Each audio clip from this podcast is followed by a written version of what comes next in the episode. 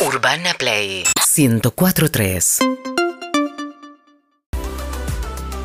Sábado 15 grados 7 la temperatura y seguimos con la información de tenis. En este momento tengo mucha información de tenis.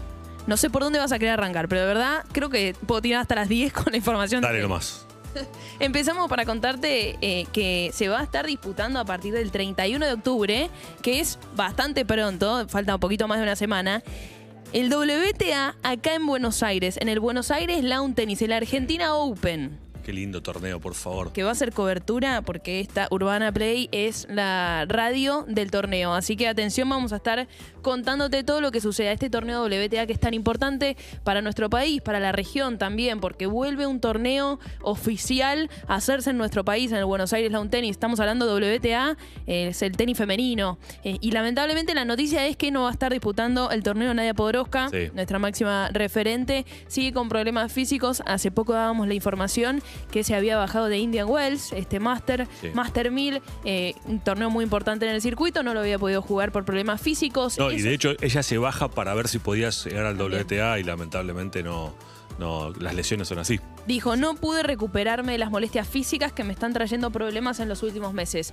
Esperemos que Nadia se recupere pronto, sobre todo por ella, por su carrera. Tuvo una caída también importante en cuanto al ranking Claro. WTA, eh, pero bueno, tiene que ver con esto, con la, la falta de continuidad que tiene y, y bueno, esperemos que se recupere pronto, sobre todo por ella, más allá de que la vamos a extrañar muchísimo en este torneo WTA, en donde era una de las máximas candidatas y figura, pero bueno, eh, estaremos conociendo también las historias de las distintas tenistas que vienen a jugar este torneo tan importante a. Buenos Aires. Un torneo que se está disputando en este momento es el Challenger de Buenos Aires, se está haciendo en el racket, en el, en el Vilas Racket, lo que era el, El ex Vilas.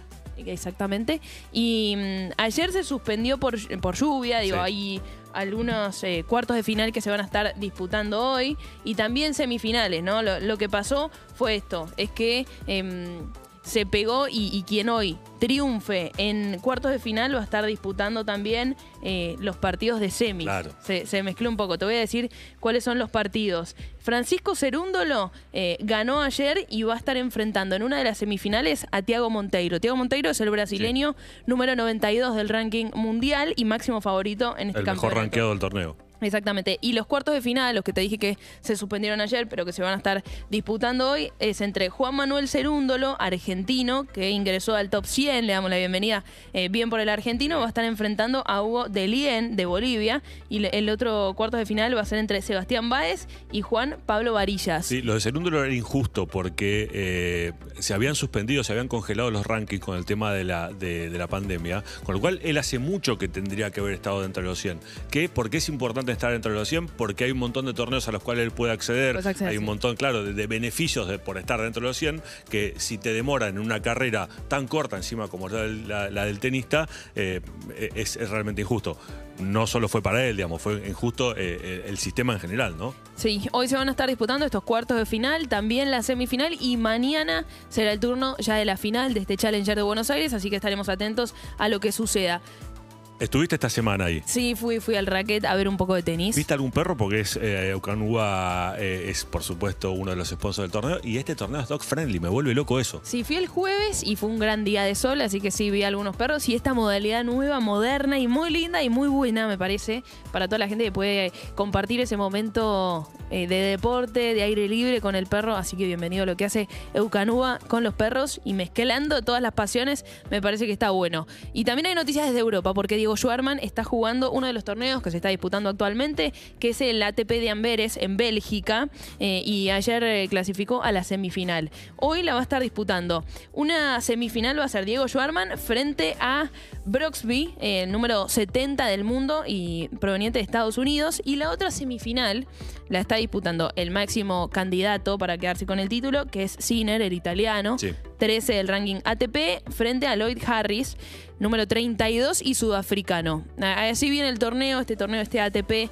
de Amberes, que le trae buenos recuerdos a Diego porque eh, le fue bien, generalmente accedió a instancias finales y se vuelve a meter Diego en una semifinal de un torneo ATP, cosa que no sucedía, no, no, no sucedió en este año, salvo en el ATP Buenos Aires, Claro, en el que se terminó consagrando. Y además ganándole en el camino a un monstruo como Andy Murray, ¿no? Que recién está volviendo de, de tantas lesiones, tiene una cadera de titanio, pobre eh, un tipo que de los que denominamos como los Big Four, ¿no? Junto- era el cuarto junto con Federer, Nadal y Djokovic, Andy Murray era el otro, y hizo un esfuerzo monumental para volver. Está volviendo, por supuesto, eh, difícilmente vuelve a ser quien fue, porque después de una, de una lesión en la cadera tan grande y con las lesiones tiene, eh, no sé si lo dije recién, porque soy una persona mayor que se olvida rápido de las cosas, pero tiene una cadera de titanio, o sea, está, está realmente Sí. complicado. Sí, sos una persona mayor. No, No, pensé no, que me ibas a decir sí la cadera de titanio. sí. Dentro de poco yo voy a tener una cadera de ¿o no? Eh, sí, bueno, viene de vencer, como bien lo dijiste vos, a, a Andy Murray. También ayer lo hizo frente a Brandon Nakajima, un estadounidense, pero con origen asiático, por eso el apellido Nakajima. Eh, ayer en cuartos de final por 6-4, 6-2. Está mostrando un gran nivel Diego Schwarman en este torneo. Está confirmando en realidad los buenos partidos y buenas sensaciones que le dejó Indian Wells y el torneo de San Claro. Diego, que si bien no le respondieron tanto en resultados, sí se había quedado con buenas sensaciones en cuanto a su tenis. Bueno, ahora Chispazos de lo que supo ser, me parece, ¿no? Del, del buen nivel que estaba mostrando Diego. Sí, esperemos que lo pueda también reflejar hoy en la semifinal que va a disputar a partir del mediodía horario argentino, eh, frente, como dijimos, a Jenson Broxby, número 70 de Estados Unidos. Atención, vamos a estar ahí haciendo fuerza por el Peque Schwarman para que pueda acceder mañana a la final de este ATP de Amberes en Bélgica. Un poco de información de tenis, tengo mucho más, pero te dejo descansar. UrbanaPlayFM.com